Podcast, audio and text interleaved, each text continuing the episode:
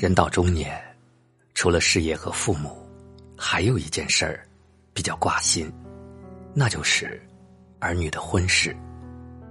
虽然现在的孩子结婚都比较晚了，但是恋爱还是有的。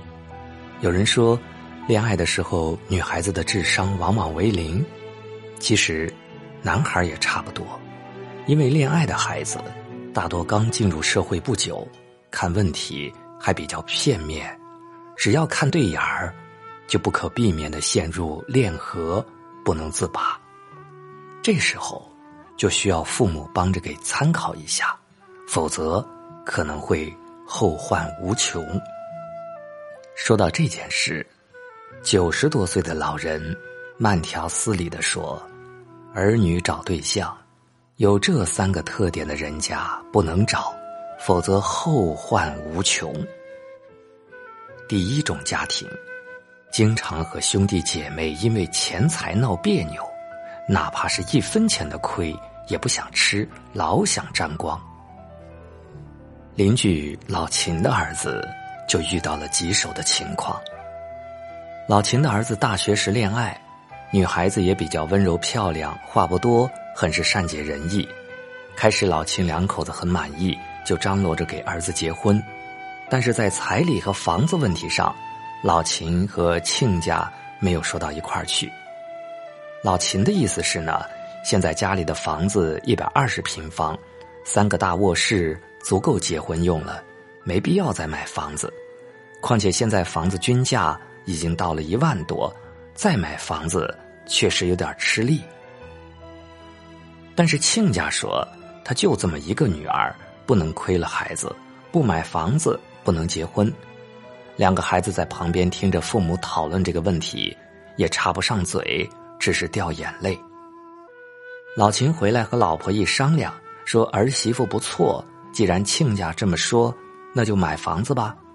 于是老秦拿出半辈子存的二十多万，又找亲戚借了一些，交了首付。房子的问题解决了，亲家同意结婚了，但另一个问题又出现了。亲家要彩礼六十六万，说预示孩子以后的道路顺顺当当。刚买房子借了十几万，再让老秦拿出六十六万彩礼，真的是有点儿勉为其难了。于是结婚的事情就暂时搁下了。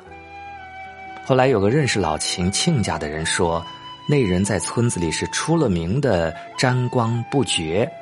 就连亲兄弟和亲姐妹现在都不来往了。有那人的话说，这人天天一门心思光想沾别人的光，和谁一起共事都要沾人家一层油。渐渐的，亲朋好友都疏远了他。那人还说，他之所以要六十六万彩礼，是想用女儿结婚的彩礼钱给儿子买房子。前段时间回老家。听说老秦儿子的婚事吹了，因为女孩子也听父母的，认为六十六万彩礼并不多。大家都感叹，说：“真是什么家庭教育出什么孩子，这女孩子完全继承了父母的沾光基因，恋爱期间智商一点没减分。”第二种家庭，打爹骂娘的家庭，这种家庭不多。但也不是没有。如果你的孩子恋爱了，你听说了这种情况，要力劝孩子分手，因为这种家庭教育出来的孩子，不仅没有孝心，连起码的爱心都没有。媳妇儿娶进门，有你受的了。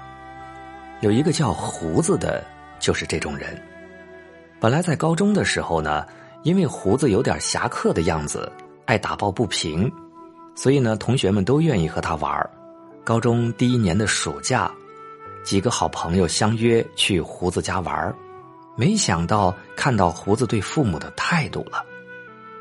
胡子的父亲有点残疾，走路一瘸一拐，看到大家来了，拿起篮子就去果园摘甜瓜给大家吃。可能瓜园比较远吧，大家呢打了几把扑克，老爷子还是没回来。胡子就嘟囔着：“这老家伙找死啊！这么久了还不回来。”大家都以为听错了，就抬起头来，惊愕的看着胡子。胡子对着厨房忙活的母亲说：“去看看你男人是不是掉河里淹死了，这么久了还没回来。”如果不是亲耳听到，谁也不信胡子这么跟父母说话。那顿饭后，大家虽然没有商量，但都疏远了胡子，因为大家觉得打爹骂娘的人人品有问题，不值得交朋友。果然，胡子的女儿长大后出嫁，也是对公婆非打即骂。亲家去找胡子。让他劝劝女儿，胡子把眼一瞪说：“我女儿骂你几句咋啦？你不会装听不到吗？”拿着不是当理说，胡子以为偏向着女儿，没想到却害了女儿。一年后，女儿哭着回了家，说丈夫要跟她离婚。胡子呢，还拿着斧头去找女婿算账，结果差点出了人命，最后还是离了。打爹骂娘的家庭，教育不出好孩子。遇到这样的家庭，一定要劝孩子离远点儿。第三种家庭，门不当户不对的家庭。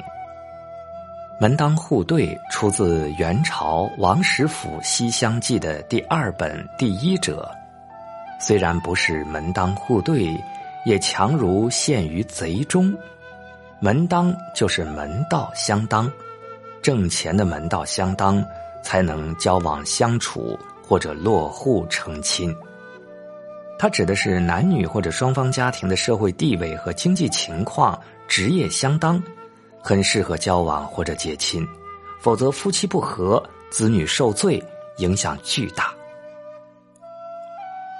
新社会的很长一段时间，门当户对被认为是。封建残余遭到了批判，有些人认为，只要两个孩子相爱，家庭背景都不是问题。殊不知，如果两个人成长的环境悬殊太大，势必造成思想境界的迥异，为以后处理家庭事务埋下祸根。所以，门当户对有其合理性。因为家庭的生活方式和文化是在一个家族一代代沿袭或者演化下来的，即使周围的环境有变化，也是不会轻易改变。这样的结果是不同生活方式的碰撞，因为双方都不愿意迁就，就陷入了僵局。有一位叫王凯的，他就遇到了这种糟心事儿。因为王凯毕业于国内一流的院校，所以虽然出身农村，但是一点儿也不自卑。和妻子恋爱、结婚、生娃，很是被同事羡慕。况且王凯的岳父是一个不大不小的领导，大家都羡慕王凯找到了青云直上的扶梯。但不久，问题就来了。尽管王凯一再努力，岳父还是不拿正眼瞧他。每次去岳父家，他都是如坐针毡，唯恐礼数不到，让岳父生气。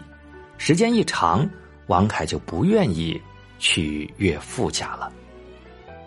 但是呢，妻子每周都要去，时间一长，两人就发生了矛盾，由冷战发展到辱骂。妻子甚至说：“像王凯这样的乡下人能娶到她，是烧了高香了，不要不识抬举。”这样的辱骂多了，王凯自然不干，两人于是发生了第一次肢体冲突。一个月后，王凯请朋友们吃饭，说很高兴又回到了有自尊的生活。大家一问才知道，王凯已经离婚了。